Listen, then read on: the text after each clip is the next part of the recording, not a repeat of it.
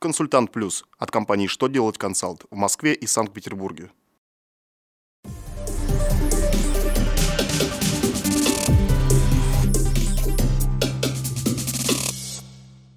В эфире очередной выпуск программы «Новости законодательства» на канале «Что делать ТВ». В студии Екатерина Ремезова. Здравствуйте. Сегодня в программе Какие изменения вносятся в налоговый кодекс? Кем будет определяться потребность регионов в трудовых мигрантах? Как власти намерены повышать осведомленность населения о причинах подорожания услуг ЖКХ? Далее о самом главном по порядку.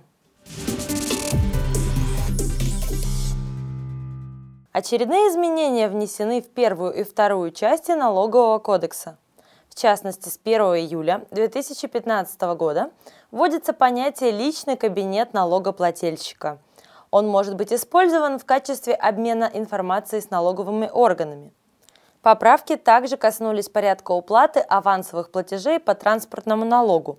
Они будут рассчитываться с учетом повышающих коэффициентов – земельного налога и НДС. Эти изменения вступят в силу уже с 1 января 2015 года. Например, налогоплательщики и налоговые агенты не смогут представить декларацию по НДС на бумаге, даже в случае форс-мажора. Она просто не будет считаться предоставленной. Причем новая форма должна применяться и в отношении уточненной декларации, поданной после 1 января, если первоначальную необходимо было представлять в электронном виде. Комитете Госдумы по безопасности и противодействию коррупции настаивают на принятии законопроекта, который предполагает отмену существующей системы распределения квот на трудовых мигрантов по субъектам и выдачи разрешения на работу в России иностранцам. Вместо этого им должны выдаваться патенты, а определять потребность регионов в иностранных работниках предстоит губернаторам. При этом авторы инициативы выступают за отсутствие каких бы то ни было посредников между мигрантами и региональными властями. По их мнению, это позволит исключить коррупцию в данной сфере.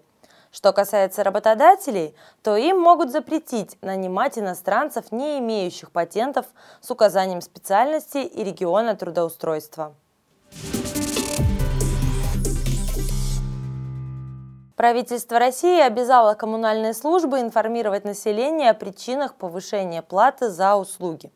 Например, в качестве обоснования подорожания услуг коммунальщики должны будут сообщать об объемах и нормативах их потребления, о факторах, которые повлияли на величину установленных предельных индексов, о размерах и темпах изменения тарифов и иную информацию – в правительстве считают, что благодаря нововведению повысится уровень осведомленности граждан о причинах подорожания услуг ЖКХ, а также публичность принимаемых решений о формировании предельных индексов.